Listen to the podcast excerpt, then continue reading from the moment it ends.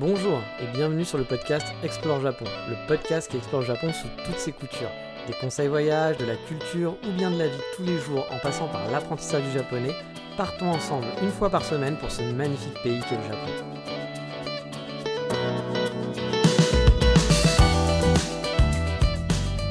Bonjour à tous, j'espère que vous allez bien dans ce nouvel épisode au format, vous l'aurez compris, qui a un petit peu changé depuis le début d'année.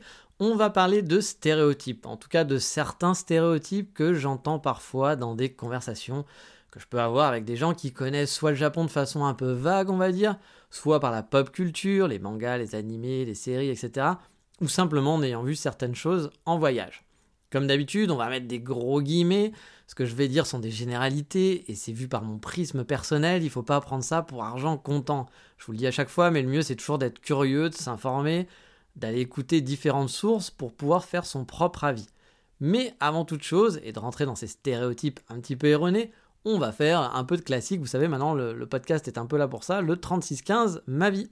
Et il y a quelques semaines, j'ai eu la mauvaise surprise de recevoir une lettre qui me demandait de payer mon loyer. Ready to pop the question? The jewelers at BlueNile.com have got sparkle down to a science with beautiful lab grown diamonds worthy of your most brilliant moments. Their lab grown diamonds are independently graded and guaranteed identical to natural diamonds, and they're ready to ship to your door. Go to BlueNile.com and use promo code LISTEN to get $50 off your purchase of $500 or more. That's code LISTEN at BlueNile.com for $50 off. BlueNile.com code LISTEN. Alors vous allez dire oui, bah, à part si t'es un squatter professionnel, a priori il y a quand même rien de super extraordinaire dans cette news. Euh, Qu'est-ce que tu nous racontes? Bah, Sauf que c'est pas moi habituellement qui paye mon loyer, c'est mon entreprise japonaise qui le paye pour moi. Du coup, j'ai pas bien compris ce qui se passait. En plus, on parle souvent de la rigueur des japonais. Sachez que l'agence ou le proprio, hein, je sais pas trop qui gère, il y a une agence qui gère mon, immeuble, mais je sais pas qui m'envoie ces factures, parce que quand il m'envoie un document, comme les factures d'eau par exemple, ça c'est moi qui les paye, j'ai le droit à une page A4, même pas dans une enveloppe euh, déposée à même dans ma boîte aux lettres, sans explication, avec juste un tableau format facture et le RIB où verser l'argent et rien d'autre. Voilà, c'est c'est seulement ce qu'il y a. Je veux dire, vous recevez ça en France, vous le mettez direct à la poubelle, hein, en pensant que c'est un fake, un scam ou je ne sais quoi. Euh, Les mecs, ils se font vraiment pas chier à faire un truc qui fasse un peu pro. Il n'y a pas d'entête, rien de rien. Bon, encore une fois, hein, je suis peut-être tombé sur un, gars chelou, hein, mais c'est pour vous dire que non, tout n'est pas super beau, tout n'est pas super propre et super carré au Japon. Il y a aussi des trucs qui sont vraiment genre où t'as envie de te dire putain, fais un minimum d'effort quoi. Bon, du coup, j'ai eu un peu peur que j'allais encore me taper de l'administratif, à savoir euh, bah, pour savoir qu'est-ce qui se passe, quoi. Pourquoi je recevais cette facture que normalement je suis pas censé recevoir? Est-ce que je dois la payer? A priori non, parce que mon loyer est prélevé de mon salaire. Mais finalement, plus peur, plein de mal, il y a eu un, un problème, un problème de paiement a priori de la part de la boîte qui m'embauche. Mais tout est réglé, tout est passé dans l'ordre. J'ai juste eu besoin de faire un mail et d'avoir une petite journée d'inquiétude, sachant que c'était un week-end avant qu'ils me répondent. Là aussi, pour vous dire un petit peu le côté rigueur et intelligence du japonais, en tout cas de mon proprio ou je ne sais pas qui, c'est que euh, bah, le, la, la- la- lettre, enfin qui n'est pas une lettre, hein, parce que c'est un, un papier, parce que c'est même pas dans une enveloppe, a été déposée un samedi, je sais plus quel jour c'était en gros, mais c'était un samedi dans, mon, euh, dans ma boîte aux lettres, et je devais le payer, il y avait écrit que je devais payer pour le dimanche. Bon, t'as envie de dire, mec, ok, je comprends, t'as pas été payé, tu veux récupérer ton paiement rapidement, pas de souci, c'est normal, t'es dans ton bon droit. Mais laisse un peu plus d'un jour pour euh, demander le paiement. Parce que je vais pas pouvoir te verser là. Ima- Imaginons que j'étais parti quelque part en week-end ou je ne sais pas. Ou même, tu peux pas faire ça en un jour. Il y a peu de chance. Puis en plus, les banques ici au Japon sont tellement pourries que je suis sûr que si tu fais un virement le week-end, euh, il passera pas avant le lundi. Donc, euh, c'est encore une fois, on se dit, bon, l'organisation du japonais, hein, les japonais sont très organisés. Oui et non. Voilà. Hein. Alors, on va être honnête, hein, c'est pas non plus les rois tout le temps de l'organisation. Même si, effectivement, il y a plein de choses qui marchent bien. Il ne faut pas non plus trop surévaluer la capacité des Japonais. Et euh, bah, ce genre de truc, en plus, ça me fait toujours un peu flipper. Parce qu'il faut savoir qu'au Japon, quand vous allez demander votre résidence permanente, le moindre retard de paiement, de facture impayée ou payée en retard, etc., peut jouer contre vous dans votre dossier. J'ai déjà vu des gaijins euh, ne pas pouvoir avoir leur résidence permanente, qu'elle soit refusée, pour des raisons un peu similaires. Et bon, moi qui n'ai jamais été à découvert de ma vie, qui fait toujours super attention à payer les gens dans les temps, etc., ça m'emmerdait qu'un jour on me refuse ma résidence. Enfin, ça m'emmerderait qu'un jour on, me refuse ma résidence permanente à cause de l'erreur de quelqu'un d'autre qui vient pas de moi, parce que moi je suis bah, toujours réglo et à jour. De ce que j'ai compris, ça ne vous empêche pas à, vie hein, d'avoir la résidence permanente, mais en gros il y a un temps de carence ensuite qui va repousser de X années votre demande. Même si ça fait 10 ans que vous êtes là, que vous êtes marié, etc., bah, vous pouvez, on va pouvoir vous dire, bah non, va falloir attendre, euh, il y a 4 ans, tu une facture impayée, bah ça va décaler de 4 ans en gros ton, ta demande de résidence permanente. Euh, et même, ce que j'ai compris aussi, hein, c'est si, euh, si vous êtes marié et que ça fait, euh, je sais pas, X années que vous, que vous êtes marié, que votre mari japonais ou japonaise paye mal ses factures, a priori, vous pouvez être aussi pénalisé, ce que j'avais compris pour la demande de visa permanente. Bon, bien sûr, ce que je raconte, c'est aussi un peu en mode légende urbaine. Hein. Je l'ai pas vécu et c'est pas des proches à moi qui l'ont eu.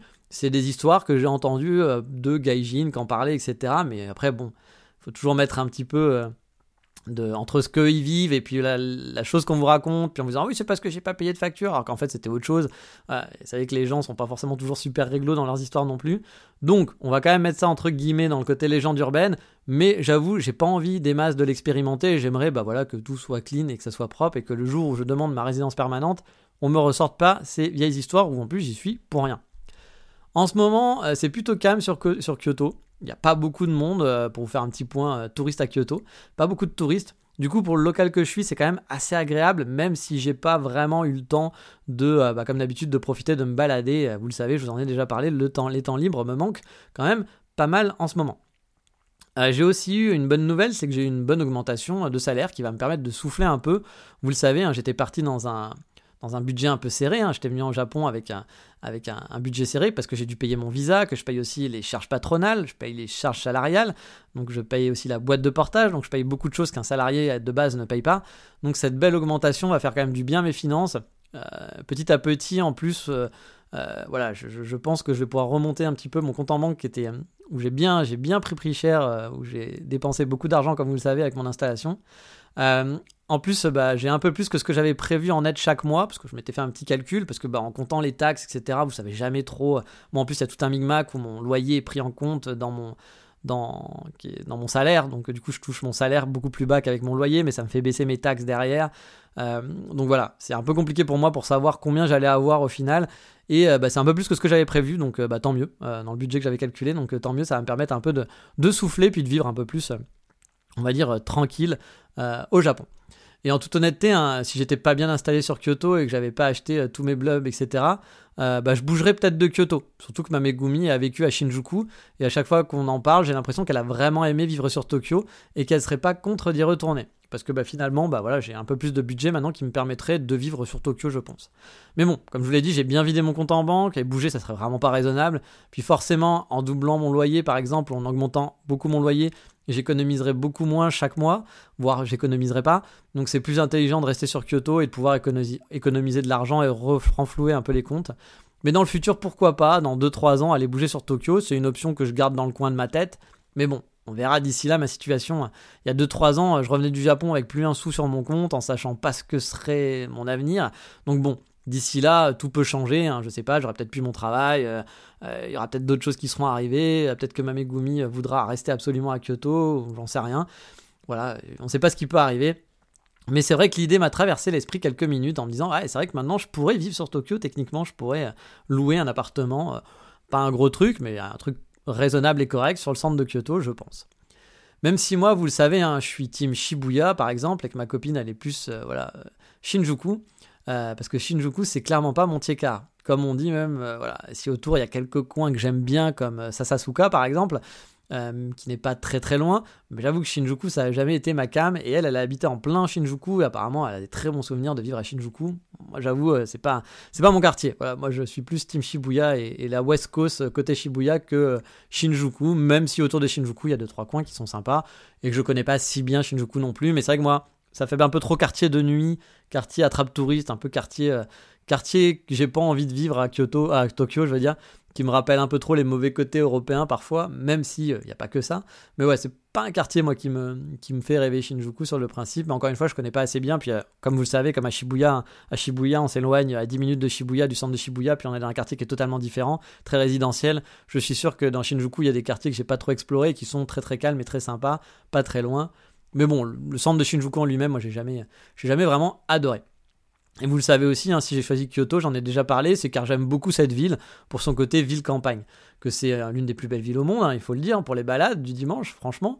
Qu'habiter en plein centre, c'est totalement faisable, en tout cas avec mon salaire, euh, même avec mon salaire qui était limité. Alors que Tokyo, c'était un peu inaccessible d'habiter dans un beau quartier. C'est un peu dommage au final que j'ai pas eu cette augmentation il y a 8 mois. J'aurais peut-être pu penser m'installer sur Tokyo dès le départ et avoir une vie un peu différente avec plus de découvertes finalement, car Kyoto je connais très bien. Mais bon, on verra déjà ce que la vie nous réserve et je suis quand même très content d'être au Japon quoi qu'il arrive et sur Kyoto. Sachant aussi que ma Megumi, quand elle a vu mon loyer euh, sur Kyoto, elle a un peu halluciné en me disant que bah, à Wakayama, on paierait quand même moitié moins de loyer et qu'on aurait plus grand en étant dans le centre.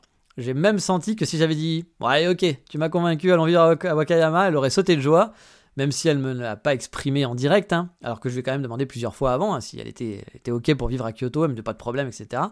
Euh, elle est quand même un peu stressée de quitter sa famille, son travail, ses coworkers qu'elle aimait bien.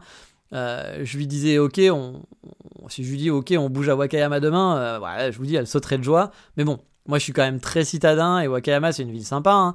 mais vivre H24, je pense que je m'ennuierais assez vite, sauf si je passais en mode un peu ce que je vivais, vivais à Paris, on va dire, c'est-à-dire jeux vidéo le week-end euh, ou euh, aller boire euh, un café dans mon, dans, mon café local qui est toujours le même, regarder Netflix et puis avoir des, des week-ends un peu plus plan-plan, moins de balades, moins d'exploration je pourrais vivre, mais sinon, Wakayama, je pense que je me ferais quand même un petit peu vite chier. si vous n'avez pas de voiture, etc., comme d'hab, hein, quand vous habitez en province, c'est un peu plus compliqué, vous faites vite le tour. Mais bon, pour l'instant, on va rester sur Kyoto a priori pendant quelques années.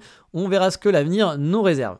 Et dernière petite chose du 3615 ma vie, j'ai reçu ma première facture de gaz électricité en mode eh oui, ça fait mal, il fait froid et ça fait mal. Ma facture de consommation de décembre euh, est pris un petit peu cher. J'appréhendais un peu la facture, parce qu'habituellement je tourne dans les 50 euros on va dire, et là j'ai pris un peu plus du double, je dois être maintenant à 100, 110 euros.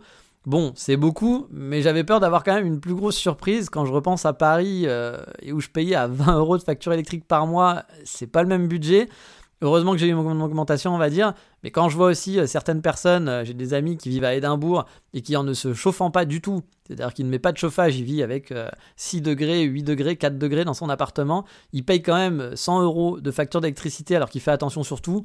Bon, je ne vais pas me plaindre non plus, 100 hein. euros en ayant le chauffage qui tourne bien et puis plein de trucs qui tournent chez moi, c'est pas si cher que ça, même si la facture a quand même bien pris cher. En parlant de ça aussi, il y a un truc qui m'agace en hiver au Japon, c'est leur façon de surchauffer partout. Ils foutent le chauffage à 600 degrés dans tous les magasins, les transports, etc. Je comprends vraiment pas pourquoi. Ils sont vraiment super frileux, quoi. À chaque fois, on meurt de chaud. Moi, quand je fais du shopping en hiver, je suis obligé d'enlever les différentes couches. Quand on rentre dans un resto, etc., c'est pareil. Et le pire de tout, je vous en ai déjà parlé, hein, mais c'est la technique du on ouvre la porte et on fout le chauffage à fond. Ah, une grande spécialité des coffee shops ici et autres restaurants, bars japonais, ou comment chauffer et dépenser de l'argent pour rien. Note, ils font la même en été, hein, avec la clim à fond où il fait moins 200, avec la porte ouverte. Mais là, étrangement, je me plains moi. Vous, connaissez un petit peu mon, mon appétence pour l'été au Japon. Donc euh, voilà, perso, euh, je, peux comprendre voilà, cet effet inverse. Mais moi, vu que l'hiver, ça me fait rien, euh, bah du coup, euh, voilà, j'avoue que je trouve j'ai hyper chaud l'hiver euh, dans, les, dans les shops, mais vraiment, hein, c'est vraiment too much. Je sais pas à combien ils foutent le chauffage, mais c'est impressionnant et c'est limite si vous transpirez pas dans les magasins. Hein, j'en rajoute pas. J'ai un petit côté marseillais du sud qui aime bien en rajouter. Oh, bonne mère, hein. mais, euh, mais quand même, il fait, euh, il fait quand même très très chaud dans les magasins et c'est un truc moi que j'aime pas trop. Voilà, que j'aime pas trop euh, quand je fais faire du shopping ou je vais dans les cafés en hiver. Je trouve ça assez désagréable. Mais c'est vrai que le japonais autant, j'ai l'impression que la chaleur il supporte assez bien, autant le froid c'est pas son truc. Mais allez, voilà pour le petit point de 36-15 ma vie. Maintenant, rentrant un peu dans le vif du sujet, c'est-à-dire les stéréotypes qui me semblent quand même un peu faux sur certains aspects de la vie japonaise. Bon, le premier, on va faire dans le gros, gros stéréotype. Le fameux, les Japonais, bah, ils dorment sur des tatamis, ou ils ont des futons posés dans une pièce en tatami, hein. ils dorment comme ça, les Japonais. La plupart des Japonais que je connais, ils dorment dans des lits, voilà, comme vous et moi, avec des lits qui sont surélevés, etc. Bien sûr, il y a quelques-uns qui vont avoir une chambre avec un tatami, euh, un futon qui sera posé dessus, euh, comme certains en France finalement, hein, vont dormir sur un futon par terre.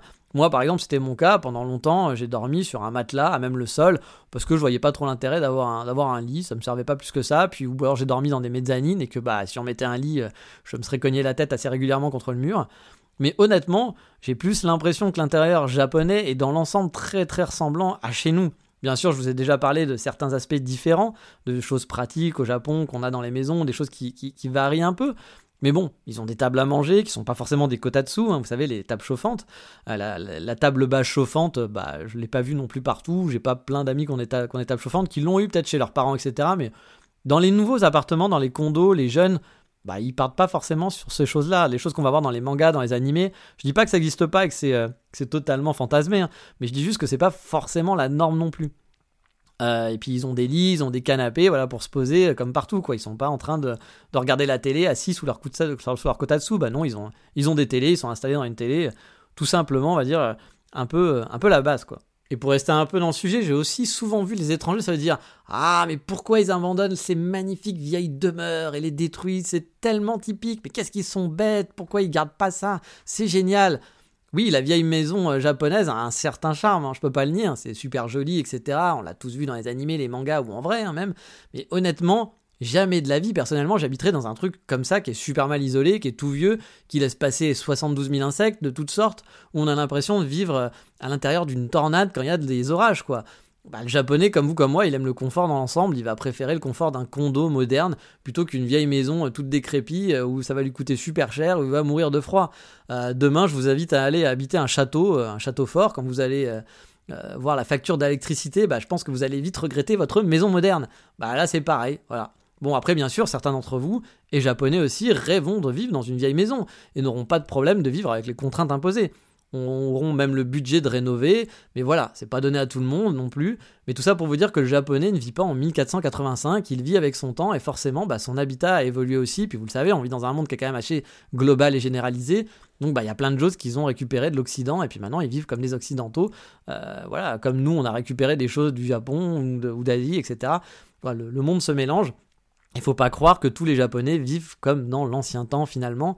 Même si voilà, j'ai un compte Instagram, j'ai oublié le nom, qui est très sympa. Ce sont des Canadiens qui sont allés s'installer dans la campagne, la Cambrousse perdue. Ils font des vidéos, enfin elle fait des vidéos.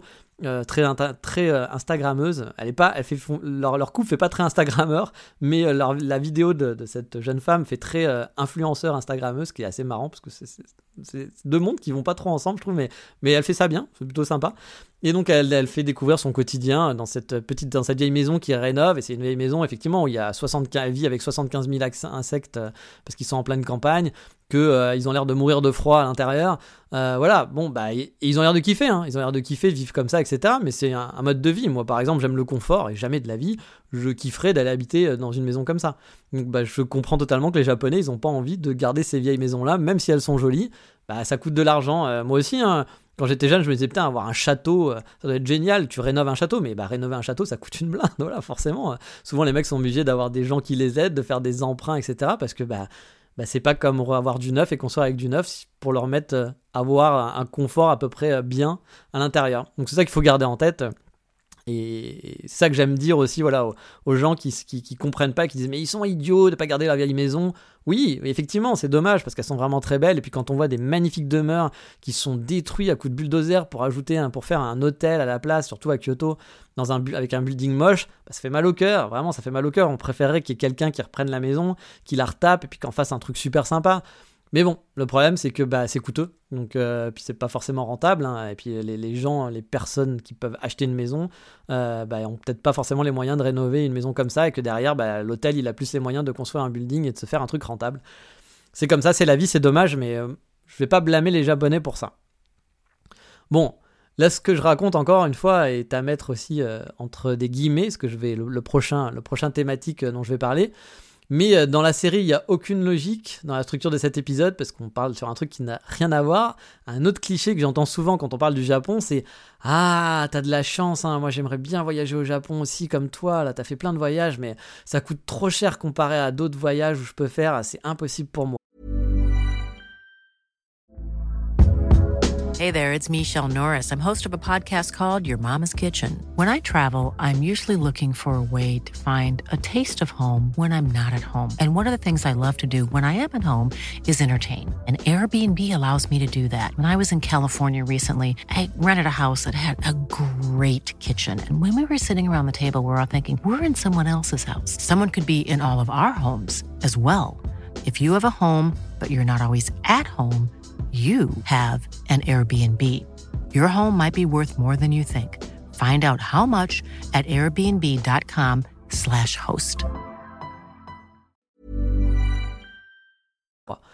Bon, là aussi, donc comme je l'ai dit, c'est à mettre entre guillemets, car avec la guerre en Ukraine en ce moment, le Covid, la crise énergétique, les prix des billets sont effectivement pas donnés, etc.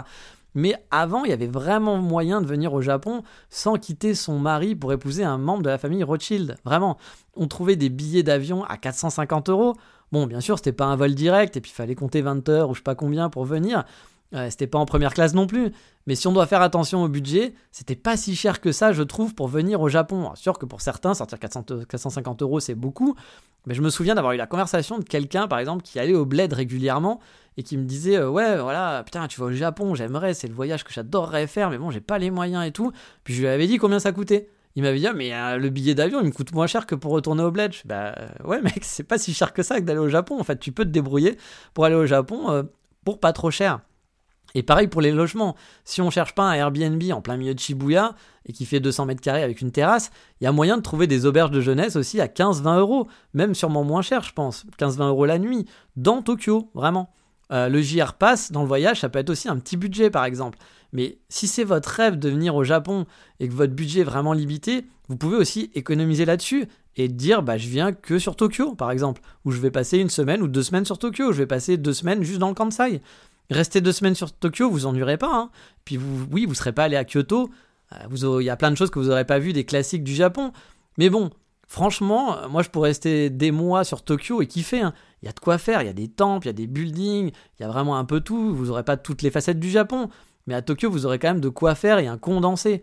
Et puis bah, finalement, vous économiserez quand même sur les transports. Mais là aussi, il faut être malin, parce que le métro, ça peut vite monter si vous prenez le métro et que vous faites pas attention et que vous changez de compagnie tout le temps pouvez vite avoir un gros budget dans la journée. Mais si vous marchez que vous êtes un petit peu moins malin, que vous prenez un truc un peu central, que ça vous fait pas peur de marcher, puis de faire quelques petits trajets, voilà, qui coûtent pas trop cher pour vous déposer quelque part puis marcher ensuite, il y a moyen que ça coûte pas trop cher euh, votre euh, votre journée, euh, enfin votre voyage sur Tokyo.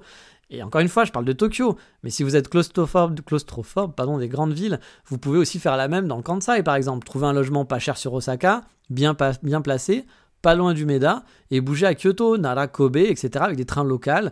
Kyoto-Osaka, c'est 8 euros, aller-retour en local.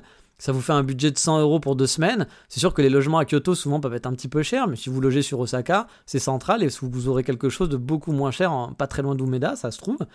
Euh, et bon, bah voilà, si vous devez faire 8 euros par jour, bah ça vous fait un budget effectivement de, de 100 euros pour deux semaines environ.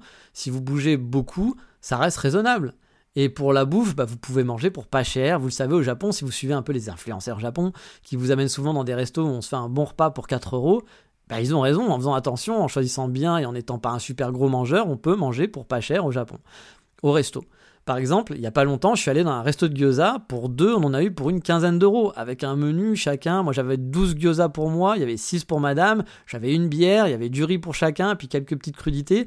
Et donc, bah, ça fait pas cher le resto. Et c'était bon en plus pour à peine 15 euros pour deux. Donc euh, bah, ça vous fait voilà, à peu près, on va dire, 8 euh, euros le repas euh, pour bien manger avec une bière. Je trouve que c'est quand même honnête. Bref, je dois avouer, j'ai pas regardé les prix des billets. Hein. J'ai cru comprendre qu'en ce moment, ça avait bien monté. Mais quand ça reviendra un peu plus à la normale, sachez que vous pouvez venir au Japon sans trop vous ruiner. Vous serez limité bien sûr, il faudra faire des choix, mais il y a moyen de se faire plaisir et d'avoir des super souvenirs et de vivre finalement son rêve de vacances au Japon tout en se disant ah mais non c'est pas pour moi parce que c'est vraiment trop cher. Oui ça sera un budget, c'est un voyage quoi qu'il arrive, mais en se la jouant économie, on peut venir. Moi mon premier voyage effectivement il m'avait coûté très cher. Il m'avait coûté 6000 euros, mais parce que je m'étais fait plaisir, j'avais fait un gros voyage, je m'étais fait plaisir, j'avais pris un vol direct qui avait dû me coûter 700 ou 800 euros, puis bah, les, les, transports, les hôtels, ça coûte de l'argent. Mon deuxième voyage de deux mois m'avait coûté 9000 euros, donc là aussi c'est un gros budget, hein, ça m'avait vraiment bien claqué mon budget, mais pareil, je m'étais fait plaisir. Mais si vous voulez venir au Japon, il y a vraiment moyen de venir pour un budget qui sera beaucoup plus limité pour deux semaines ou une semaine. Et avec des vols à 450 euros, bah déjà vous diminuez par deux par rapport au prix que j'avais payé moi.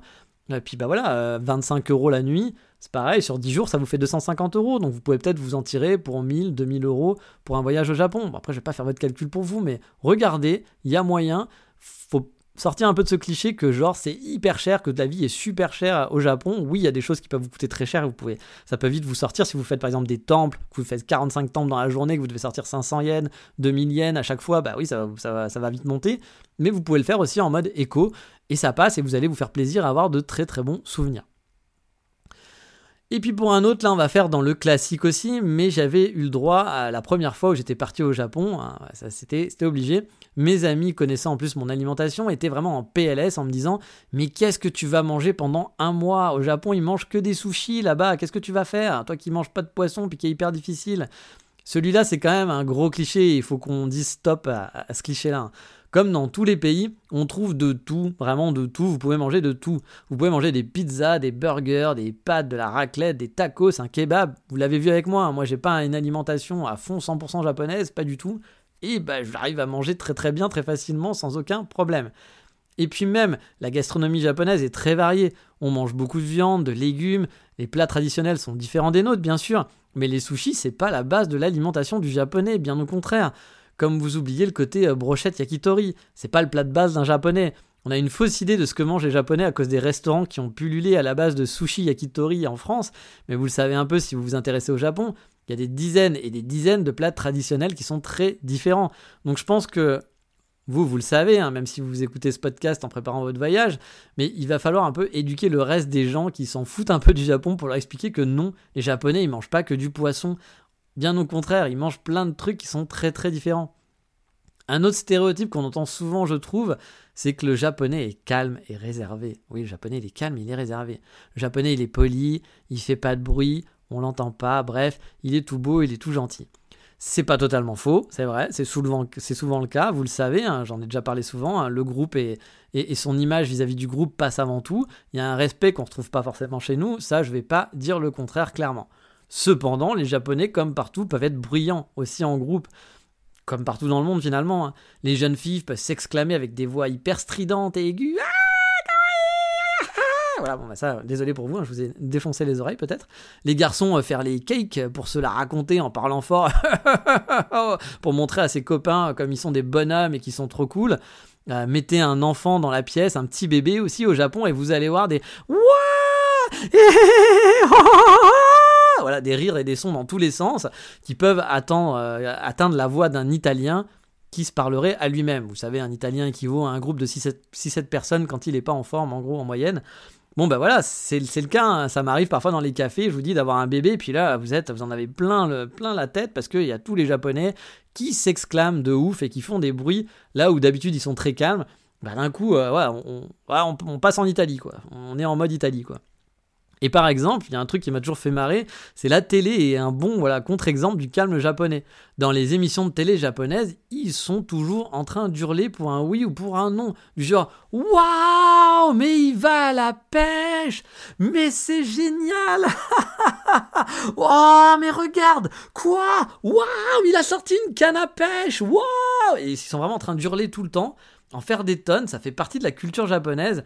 Euh, c'est quand même assez hallucinant et c'est même, même fatigant. Moi, je voyais quand ma copine regardait la télé japonaise et que je travaillais, j'étais en mode waouh, c'est chiant. Enfin, vraiment, ils sont en train d'hurler toutes les 15 secondes, s'exclamer toutes les 15 secondes et je me rendais pas compte quand je regardais. Mais là, en étant pas focus dessus, en train de bosser, j'étais en train de, ça me faisait vraiment un son relou. C'est pas le son de la série Netflix que vous regardez où parfois ça va un peu, ça va un peu s'exciter, etc. Mais il y a des moments de calme. Dans la télé japonaise, il n'y a pas de moment de calme. Ils sont en train d'hurler H24.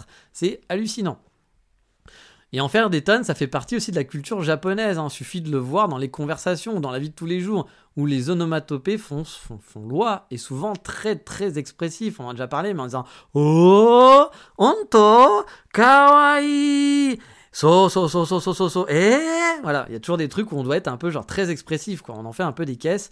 Et donc, bah, c'est vrai que c'est le côté calme, il est très présent, on va pas dire le contraire, hein. c'est beaucoup plus calme que chez nous, les gens sont beaucoup plus respectueux, ils font pas de bruit, mais il faut pas dire que ça n'existe pas non plus. Les Japonais peuvent être bruyants dans le métro de temps en temps, dans le train, ça arrive. Et vu qu'en plus on est dans un dans une ambiance plutôt calme en général, bah ça se ressent encore plus du coup quand ça arrive, parce que bah, on a un peu moins l'habitude que d'habitude. On les mettrait au Japon, les Japonais, on les entendrait pas plus que ça, même quand ils feraient ça. Là au Japon, quand ils sont un peu en mode excité, bah on les remarque un petit peu plus parce que justement il y a ce contraste avec le calme qui peut être habituel. Voilà.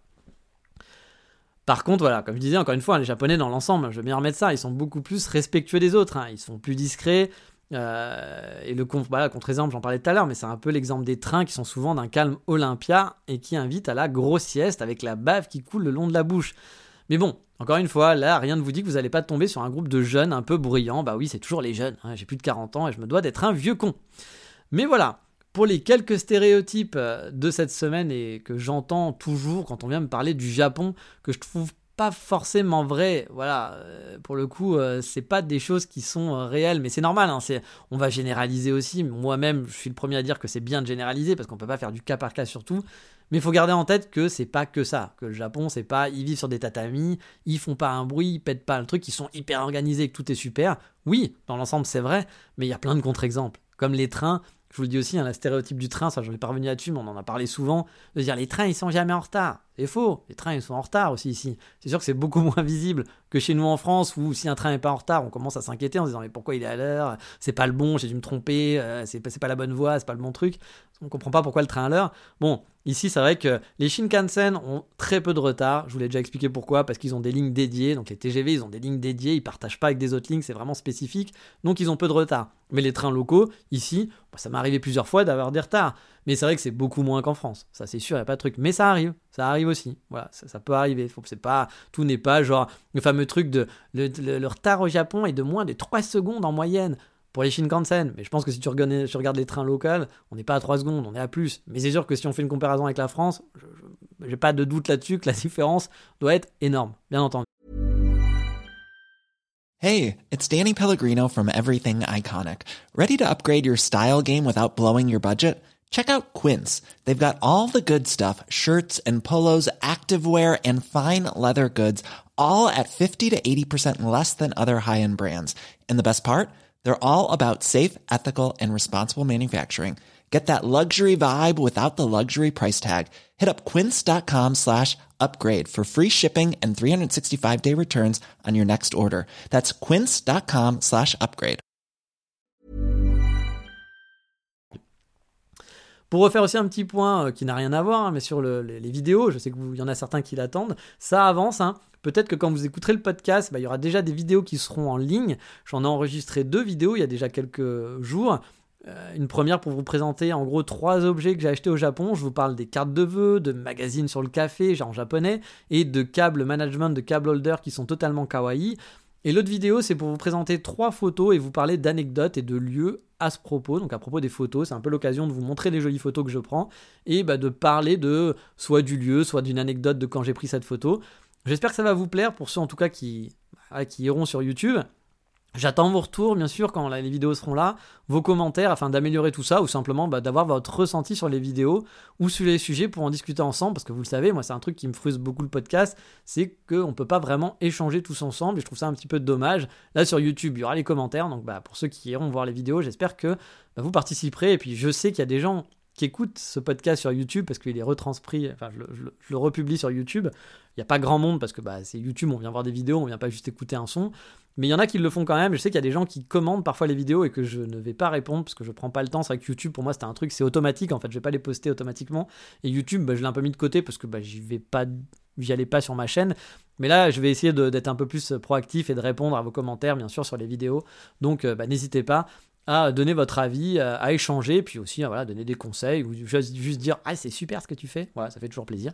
Donc euh, n'hésitez pas. Et pour ceux qui sont curieux, la chaîne est assez simple à trouver. Il suffit de taper youtube.com, ça vous connaissez l'URL, euh, slash arrobase avec le nom de mon profil qui c'est Kitsune Dandy. Donc Kitsune c'est K-I-T-S-U-N-E, Dandy, D-A-N-D-Y, tout attaché. Je mettrai le lien dans la description de cet épisode. Euh, encore une fois, il y a des chances que l'une des vidéos soit déjà publiée quand cet épisode sera posté, mais c'est pas encore totalement sûr. Il me reste encore le montage à faire et je suis pas sûr d'avoir exactement le temps pour le faire. On va voir. Mais bon, je prends mes marques là-dessus. J'espère que ça vous plaira. Vous me direz ce que vous en pensez. On en reparlera tous ensemble. Puis dans le prochain épisode, sûrement, je vous en parlerai. Je vous, annoncerai que la vidéo est effectivement en ligne. Voilà. Mais comme vous le savez, j'enregistre toujours mes épisodes à l'avance. Donc c'est un peu compliqué pour moi de savoir euh, si les choses seront là ou pas. Mais sur ce, j'espère que bah, vous avez passé un bon moment, encore une fois, avec ces petites anecdotes et les 36-15 ma vie. On va en rester là pour cette semaine, on va faire un peu, un peu, calme, un peu rapide, mais bon, on n'est pas toujours obligé de faire une heure, hein. il n'y a pas d'obligation. Je euh, vous souhaite donc de passer une bonne semaine à tous. Et comme d'habitude, bah, qu'est-ce qu'on va se dire dans ces moments-là? Bah oui, qu'est-ce qu'on se dit? On se dit ciao, bye bye, matane, à dans deux semaines.